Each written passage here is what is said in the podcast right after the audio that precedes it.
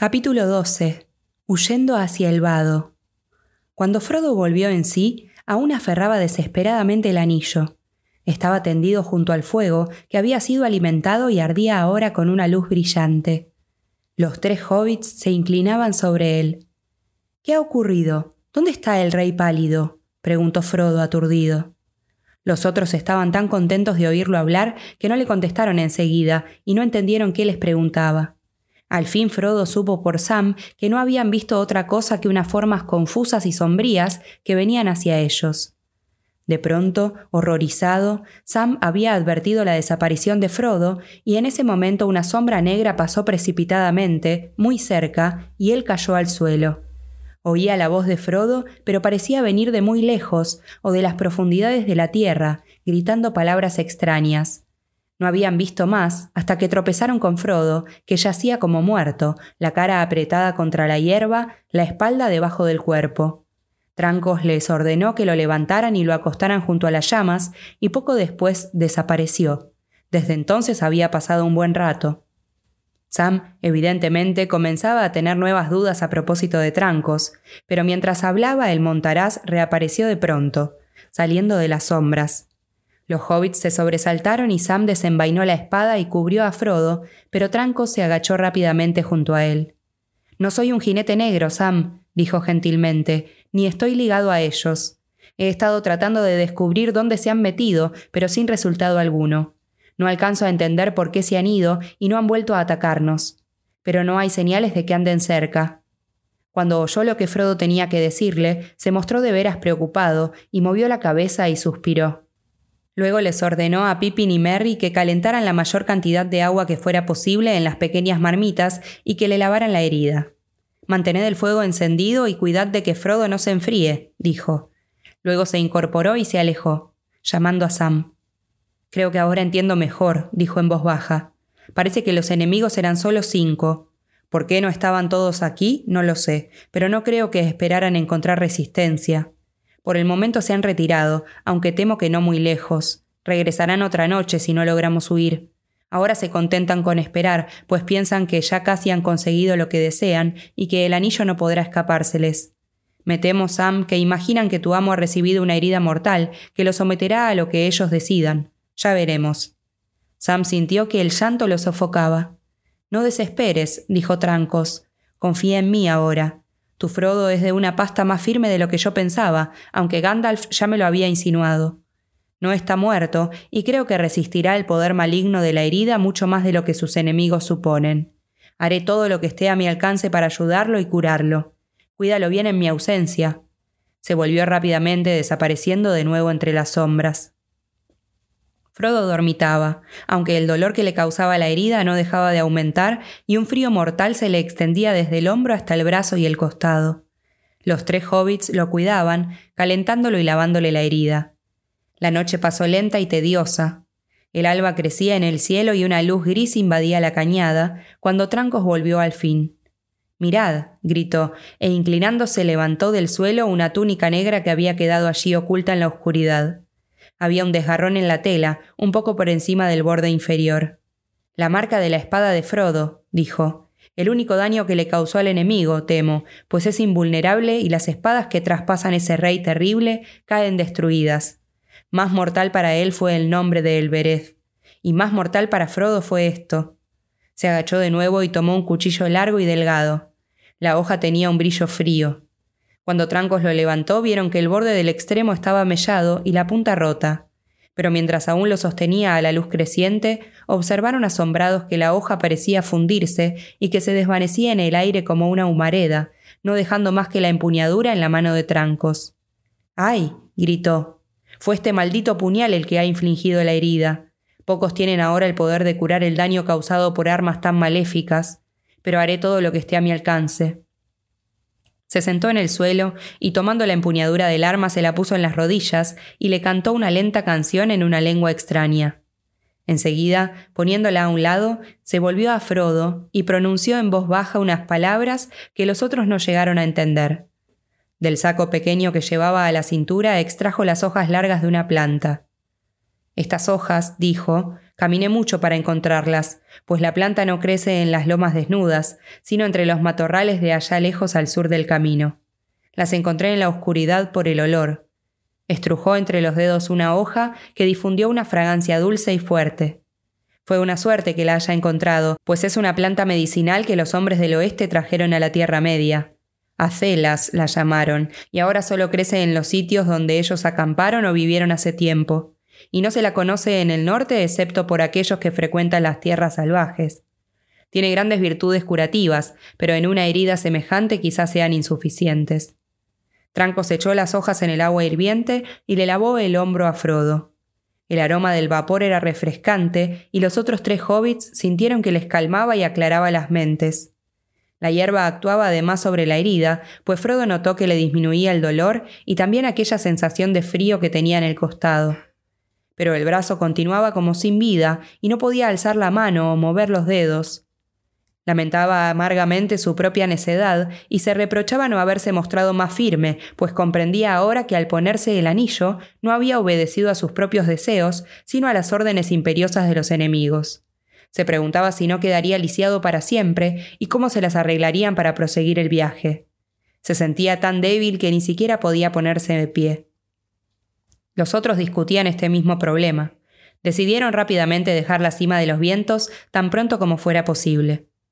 Pienso ahora, dijo Trancos, que el enemigo ha estado vigilando este sitio desde hace varios días. Si Gandalf vino por aquí, tiene que haberse visto obligado a escapar y no volverá.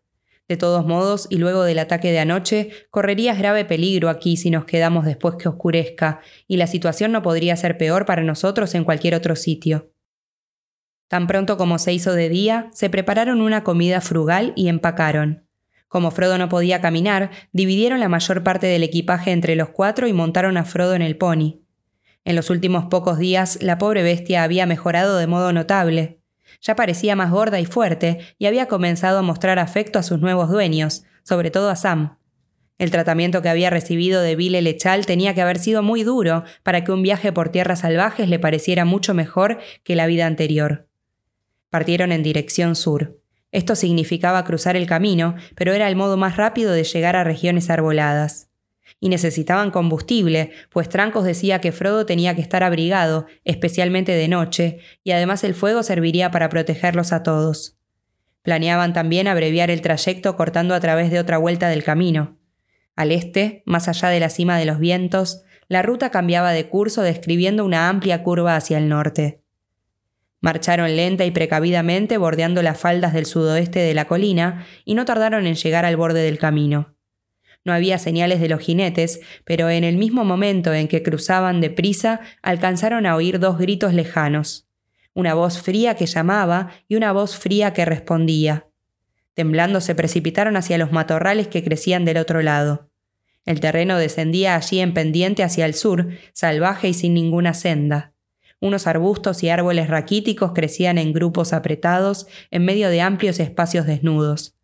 La hierba era escasa, dura y gris, y los matorrales perdían las hojas secas. Era una tierra desolada y el viaje se hacía lento y triste. Marchaban penosamente y hablaban poco. Frodo observaba acongojado cómo caminaban junto a él, cabizbajos, inclinados bajo el peso de los bultos. Hasta el mismo Trancos parecía cansado y abatido. Antes que terminara la primera jornada, el dolor de Frodo se acrecentó de nuevo, pero él tardó en quejarse. Pasaron cuatro días y ni el terreno ni el escenario cambiaron mucho, aunque detrás de ellos la cima de los vientos bajaba lentamente y delante de ellos subían las montañas lejanas. Pero luego de aquellos gritos distantes no habían visto ni oído nada que indicara que el enemigo anduviese cerca o estuviera siguiéndolos. Temían las horas de oscuridad y montaban guardia en parejas, esperando ver en cualquier momento unas sombras negras que se adelantaban en la noche gris, débilmente iluminada por la luna velada de nubes. Pero no veían nada y no oían otro sonido que el de las hojas secas y la hierba. Ni una sola vez tuvieron aquella impresión de peligro inminente que los había asaltado en la cañada antes del ataque. No se atrevían a suponer que los jinetes les hubiesen perdido de nuevo el rastro. ¿Esperarían quizá tenderles una emboscada en algún sitio estrecho? Al fin del quinto día el terreno comenzó una vez más a elevarse lentamente, saliendo del valle bajo y amplio al que habían descendido. Trancos los guió de nuevo hacia el nordeste y en el sexto día llegaron a lo alto de una loma larga y vieron a la distancia un grupo de colinas boscosas. Allá abajo el camino bordeaba el pie de las colinas y a la derecha un río gris brillaba pálidamente a la débil luz del sol. A lo lejos corría otro río por un valle pedregoso cubierto de jirones de bruma. Temo que ahora tengamos que volver un rato al camino, dijo Trancos. Hemos llegado al río Fontegris, que los elfos llaman Miceicel. Desciende de las landas de Eten, los páramos de los trolls al norte de Rivendell, y en el sur allá lejos se une al Sonorona. De ahí en adelante algunos lo llaman Aguada Gris. Es una gran extensión de agua antes de llegar al mar. No hay otro modo de cruzarlo desde que nace en las landas del Eten que el puente último sobre el camino. ¿Cuál es aquel otro río allá a lo lejos? preguntó Merry. El Sonorona, el Bruinen de Rivendell, respondió Trancos. El camino lo bordea durante varias leguas hasta el vado. Aún no he pensado cómo lo cruzaremos. Un río por vez. Tendremos bastante suerte en verdad si no encontramos algún obstáculo en el puente último. Al otro día, temprano de mañana, descendieron de nuevo al camino. Sam y Trancos fueron adelante, pero no encontraron señales de viajeros o jinetes. Aquí, a la sombra de las colinas, había llovido bastante. Trancos opinó que el agua había caído dos días atrás, borrando todas las huellas. Desde entonces no había pasado ningún jinete, o así parecía al menos. Avanzaron rápidamente y luego de una milla o dos vieron ante ellos el puente último, al pie de una cuesta empinada y breve. Bajaron temiendo que unas sombras negras los esperasen allí, pero no vieron nada. Trancos hizo que se ocultaran detrás de unos matorrales a la vera del camino y se adelantó a explorar. No mucho después volvió apresuradamente. Ningún enemigo a la vista, dijo, y no entiendo por qué, pero descubrí algo muy extraño. Tendió la mano y mostró una piedra de color verde pálido. La encontré en el barro, en medio del puente, dijo. Es un berilo, una piedra élfica. No podría decir si la pusieron allí o si alguien la perdió, pero me da cierta esperanza. Diría que es un signo de que podemos cruzar el puente, pero no me atrevería a seguir por el camino sin otra indicación más clara. Partieron de nuevo enseguida. Atravesaron el puente sanos y salvos, sin oír otro sonido que el de las aguas arremolinadas bajo los tres grandes arcos. Una milla más allá, llegaron a una hondonada estrecha que llevaba al norte, cruzando las tierras escarpadas a la izquierda del camino. Aquí Trancos dobló a un lado y casi enseguida se encontraron en una región sombría de árboles oscuros que serpenteaban al pie de las lomas adustas. Los hobbits se alegraron de dejar atrás las tierras desoladas y los peligros del camino, pero esta nueva región parecía amenazadora e inamistosa. Las colinas iban creciendo ante ellos. Aquí y allá, sobre alturas y crestas, vislumbraban unos antiguos muros de piedra y ruinas de torres de ominoso aspecto. Frodo, que no caminaba, tenía tiempo de mirar adelante y pensar. Recordaba los relatos de Bilbo y las torres amenazadoras que se alzaban en los montes al norte del camino, en las proximidades del bosque de los trolls, donde se le había presentado el primer incidente serio del viaje. Frodo adivinó que se encontraban ahora en la misma región y se preguntó si no pasarían casualmente por el mismo sitio. ¿Quién vive en estas tierras? preguntó. ¿Y quién edificó esas torres? ¿Es este el país de los trolls? No, dijo Trancos. Los trolls no construyen. Nadie vive aquí. En otro tiempo moraron hombres, pero hoy no queda ninguno. Fueron gente mala, así dice la leyenda, pues cayeron bajo la sombra de Angmar. Pero todos murieron en la guerra que acabó con el reino del norte. Hace ya tanto tiempo que las colinas han olvidado, aunque una sombra se extiende aún sobre el país. ¿Dónde aprendiste esas historias si toda la región está desierta y olvidada? Preguntó Peregrin. Los pájaros y las bestias no cuentan historias de esa especie. Los herederos de Elendil no olvidaron el pasado, dijo Trancos, y sé de otros muchos asuntos que aún se acuerdan en Rivendell. ¿Has estado a menudo en Rivendell? dijo Frodo. Sí, respondió Trancos. Viví allí un tiempo y vuelvo siempre que puedo. Mi corazón está allí, pero mi destino no es vivir en paz, ni siquiera en la hermosa casa de Elrond. Las colinas comenzaron a cercarlos. El camino retrocedía de nuevo hacia el río, pero ahora ya no lo veían. Al fin entraron en un valle largo, estrecho, profundo, sombrío y silencioso. Unos árboles de viejas y retorcidas raíces colgaban de los riscos y se amontonaban detrás en laderas de pinos. Los hobbits estaban muy cansados y avanzaban lentamente, abriéndose paso entre rocas y árboles caídos. Trataban de evitar todo lo posible los terrenos escarpados, en beneficio de Frodo, y era en verdad difícil encontrar un camino que los ayudara a escalar las paredes de los valles. Llevaban dos días caminando por esta región cuando empezó a llover. El viento sopló del oeste vertiendo agua de los mares lejanos sobre las cabezas oscuras de las lomas en una penetrante llovizna. Cuando llegó la noche estaban calados hasta los huesos y no les sirvió de mucho acampar, pues no pudieron encender ningún fuego. Al día siguiente los montes se hicieron todavía más altos y escarpados, obligándolos a desviarse de la ruta y doblar hacia el norte. Trancos parecía cada vez más inquieto. Habían pasado diez días desde que dejaran atrás la cima de los vientos y las provisiones comenzaban a escasear. La lluvia no amainaba. Aquella noche acamparon en una estribación rocosa. Una gruta poco profunda, un simple agujero, se abría en el muro de piedra. La herida le dolía más que nunca a Frodo, a causa del frío y la humedad, y sentía el cuerpo helado y no podía dormir. Se volvía acostado a un lado y a otro, escuchando medrosamente los furtivos ruidos nocturnos. El viento en las grietas de las rocas, el agua que goteaba, un crujido, una piedra suelta que rodaba por la pendiente. Sintió que unas formas negras se le acercaban queriendo sofocarlo, pero cuando se sentó no vio sino la espada de trancos, sentado, con las piernas recogidas, fumando en pipa y vigilando. Se acostó de nuevo y se deslizó en un sueño intranquilo y soñó que se paseaba por el césped del jardín de la comarca, pero el jardín era borroso e indistinto, menos nítido que las sombras altas y oscuras que lo miraban por encima del seto. Cuando despertó a la mañana, había dejado de llover. Las nubes eran todavía espesas, pero estaban abriéndose, descubriendo pálidas franjas de azul. El viento cambiaba de nuevo. No partieron enseguida. Luego del desayuno frío y escaso, Tranco se alejó solo, diciéndoles a los otros que lo esperaran al abrigo del acantilado. Trataría de llegar arriba, si le era posible, para observar la configuración del territorio. Regresó bastante desanimado. Nos hemos alejado demasiado hacia el norte, dijo, y tenemos que encontrar un modo de volver al sur. Si seguimos en esta dirección llegaremos a los valles de Eten, muy al norte de Rivendell. Esta es una región de trolls que conozco poco. Quizá encontráramos un modo de atravesarla y de alcanzar Rivendell desde el norte, pero nos llevaría demasiado tiempo, pues no conozco el país y se nos acabarían las provisiones. De un modo o de otro tenemos que encontrar el vado del Bruinen.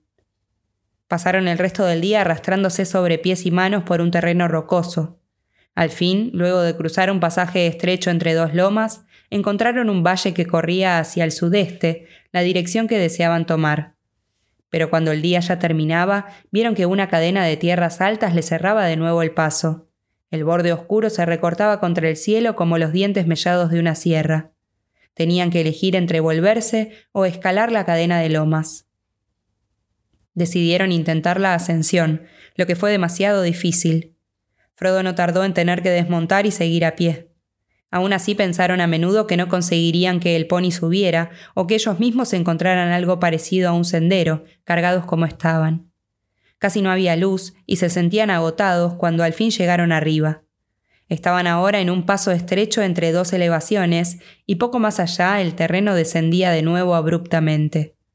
Frodo se arrojó al suelo y allí se quedó temblando de pies a cabeza. No podía mover el brazo izquierdo y tenía la impresión de que unas garras de hielo le apretaban el costado y el hombro. Los árboles y rocas de alrededor parecían sombríos e indistintos. No podemos seguir así, le dijo Merry a Trancos. Temo que el esfuerzo haya sido excesivo para Frodo. Me inquieta de veras. ¿Qué vamos a hacer? ¿Piensas que podrían curarlo en Rivendell si es que llegamos allí? Quizá, respondió Trancos. No hay nada más que yo pueda hacer en el desierto, y es esa herida precisamente lo que me impulsa a que forcemos la marcha. Pero reconozco que esta noche no podremos ir más lejos. ¿Qué le ocurre a mi amo? preguntó Sam en voz baja, mirando a Trancos con aire suplicante. La herida es pequeña y está casi cerrada, no se le ve más que una cicatriz blanca y fría en el hombro. Frodo ha sido alcanzado por las armas del enemigo, dijo Trancos y hay algún veneno o mal que está actuando en él y que mi arte no alcanza a eliminar. Pero no pierdas las esperanzas, Sam. La noche era fría en lo alto de la loma. Encendieron un fuego pequeño bajo las raíces nudosas de un viejo pino que pendía sobre una cavidad poco profunda. Parecía como si en un tiempo hubiera habido ahí una cantera de piedra. Se sentaron apretándose unos contra otros. El viento helado soplaba en el paso y se oían los gemidos y suspiros de los árboles de la pendiente. Frodo dormitaba acostado, imaginando que unas interminables alas negras barrían el aire sobre él y que en esas alas cabalgaban unos perseguidores que lo buscaban en todos los huecos de las colinas. La mañana se levantó brillante y hermosa. El aire era puro y la luz pálida y limpia en un cielo lavado por la lluvia. Se sentían más animados ahora, pero esperaron con impaciencia a que el sol viniera a calentarles los miembros fríos y agarrotados. Tan pronto como hubo luz, Tranco se llevó a Merry consigo y fueron a examinar la región desde la altura que dominaba el este del paso. El sol estaba alto y brillaba cuando volvieron con mejores noticias. Iban ya casi en la dirección adecuada. Si descendían ahora por la otra parte, tendrían a las montañas a la izquierda. A alguna distancia, allá adelante, Trancos había divisado de nuevo el Sonorona y sabía que, aunque no se le veía desde allí, el camino del vado no estaba lejos del río y corría de este lado del agua. Tendremos que retomar el camino, dijo. No podemos esperar que haya algún sendero entre estas colinas. Cualquiera que sea el peligro que nos aceche, el camino es nuestra única vía para llegar al vado. Comieron y partieron enseguida otra vez. Bajaron lentamente por el lado sur de la estribación, pero el camino les pareció mucho más fácil, pues la ladera caía menos a pique de este lado, y al cabo de un momento Frodo pudo montar de nuevo el pony. El pobre y viejo animal de Vile Lechal estaba desarrollando un talento inesperado para elegir el camino y evitar a su jinete todas las sacudidas posibles. El grupo recobró el ánimo y aún Frodo se sintió mejor a la luz de la mañana, aunque de cuando en cuando una niebla parecía oscurecerle la vista y se pasaba las manos por los ojos. Pippin iba un poco adelante. De improviso se volvió y lo llamó. Aquí hay un sendero, gritó. Cuando llegaron junto a él, vieron que no se había equivocado. Allí comenzaba borrosamente un sendero tortuoso que subía desde los bosques y se perdía detrás en la cima de la montaña. En algunos sitios era casi invisible y estaba cubierto de malezas y obstruido por piedras y árboles caídos, pero parecía haber sido muy transitado en otro tiempo. Quienes habían abierto el sendero eran de brazos fuertes y pies pesados.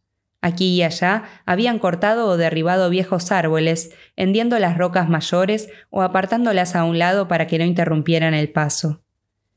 Siguieron la senda un tiempo, pues era el camino más fácil para bajar, pero se adelantaban con precaución y a medida que se internaban en los bosques oscuros y la senda se hacía ancha y llana, iban sintiéndose más y más intranquilos.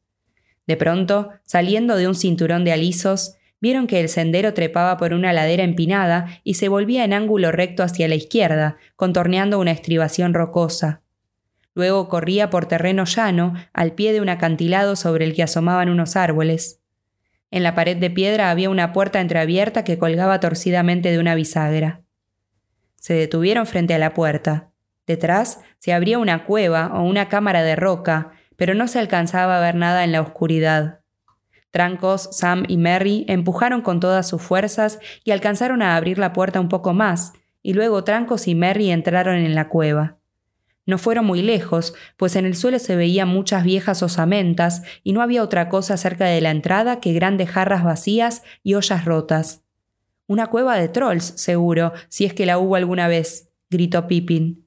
Salid vosotros dos y huyamos. Sabemos ahora quién hizo el sendero y será mejor que nos alejemos enseguida. No es necesario, me parece, dijo Tranco saliendo. Es ciertamente una cueva de trolls, pero parece abandonada hace mucho. No hay por qué asustarse, creo, pero descendamos con cuidado y ya veremos qué se presenta. La senda continuaba desde la puerta y doblando a la derecha cruzaba otra vez el terreno llano y se hundía en una ladera boscosa. Pippin, no queriendo mostrarle a Trancos que estaba todavía asustado, iba adelante con Merry. Sam y Trancos marchaban detrás, uno a cada lado del pony, pues la senda era ahora bastante ancha como para que cuatro o cinco hobbits caminaran de frente codo con codo pero no habían ido muy lejos cuando Pippin volvió corriendo, seguido por Merry. Los dos parecían aterrorizados. ¡Hay trolls! jadeó Pippin. en un claro del bosque un poco más abajo. Alcanzamos a verlos mirando entre los troncos. Son muy grandes. Vamos a echarles un vistazo, dijo Trancos recogiendo un palo. Frodo no dijo nada, pero Sam tenía cara de espanto. El sol estaba alto ahora y relucía entre las ramas otoñales de los árboles, iluminando el claro con brillantes parches de luz. Se detuvieron al borde del claro y espiaron entre los troncos conteniendo el aliento. Allí estaban los trolls, tres trolls de considerables dimensiones. Uno de ellos estaba inclinado y los otros dos lo observaban. Trancos se adelantó como al descuido. Levántate, vieja piedra, dijo, y rompió el palo en el lomo del troll inclinado. No ocurrió nada. Un jadeo de asombro entre los hobbits, y luego el mismo Frodo se echó a reír. Bueno, dijo, estamos olvidando la historia de la familia. Estos han de ser los tres que atrapó Gandalf cuando discutían sobre la mejor manera de cocinar trece enanos y un hobbit. No tenía idea de que estuviésemos tan cerca del sitio, dijo Pippin que conocía bien la historia, pues Bilbo y Frodo se la habían contado a menudo, aunque en verdad él nunca la había creído sino a medias. Aún ahora miraba a los trolls de piedra con aire de sospecha, preguntándose si alguna fórmula mágica no podría devolverlos de pronto a la vida. No solo olvidáis la historia de la familia, sino también todo lo que sabemos de los trolls, dijo Trancos. Es pleno día, brilla el sol, y volvéis tratando de asustarme con el cuento de unos trolls vivos que nos esperan en el claro.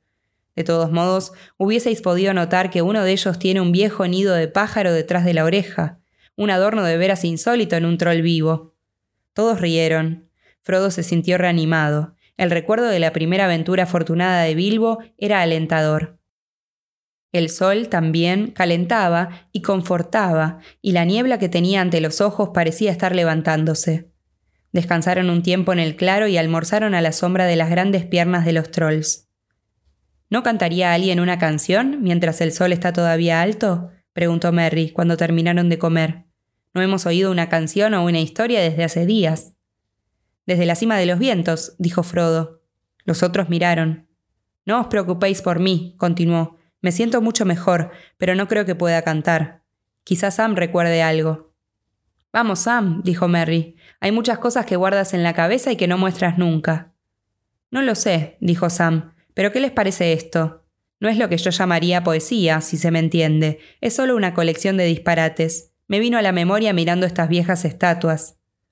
Se incorporó y con las manos a la espalda, como si estuviese en la escuela, se puso a cantar una vieja canción.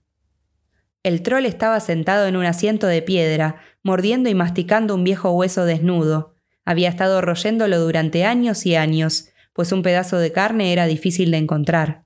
Vivía solo en una caverna de las colinas y un pedazo de carne era difícil de encontrar. Llegó Tom calzado con grandes botas y le dijo al troll ¿Qué es eso, por favor? Pues se parece a la tibia de mi tío Tim, que tendría que estar en el cementerio. Hace ya muchos años que Tim se nos ha ido y aún tendría que estar en el cementerio. Compañero, dijo el troll, es un hueso robado, pero ¿de qué sirve un hueso en un agujero? Tu tío estaba muerto como un lingote de plomo mucho antes que yo encontrara esta tibia. Puede darle una parte a un pobre viejo troll, pues él no necesita esta tibia. No entiendo por qué las gentes como tú, dijo Tom, han de servirse libremente la canilla o la tibia de mi tío. Pásame entonces ese viejo hueso, aunque esté muerto, aún le pertenece. Pásame entonces ese viejo hueso. Un poco más, dijo el troll sonriendo, y a ti también te comeré y roeré las tibias.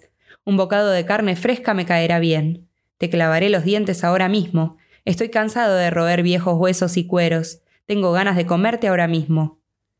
Pensando aún que se había asegurado la cena, descubrió que no tenía nada en las manos, pues Tom por detrás se había deslizado, lanzándole un puntapié como buena lección. Un puntapié en las asentaderas, pensó Tom, será el modo de darle una buena lección. Más duros que la piedra son la carne y el hueso de un troll que está sentado a solas en la loma. Tanto valdría patear la raíz de la montaña, pues las asentaderas de un troll son insensibles. El viejo troll rió oyendo que Tom gruñía y supo que el pie de Tom era sensible. Tom regresó a su casa arrastrando la pierna y el pie le quedó estropeado mucho tiempo, pero al troll no le importa y está siempre allí, con el hueso que le virló al propietario. Las asentaderas del troll son siempre las mismas y también el hueso que le virló al propietario. Bueno, ahí hay una advertencia para todos nosotros, rió Merry. Es una suerte que hayas usado un palo y no la mano, trancos. ¿Dónde aprendiste eso, Sam? preguntó Pippin. Nunca lo había oído antes. Sam murmuró algo inaudible. Lo sacó de la cabeza, por supuesto, dijo Frodo. Estoy aprendiendo mucho sobre Sam Gamgee en este viaje. Primero fue un conspirador y ahora es un juglar. Terminará por ser un mago o un guerrero. Espero que no, dijo Sam, ni lo uno ni lo otro.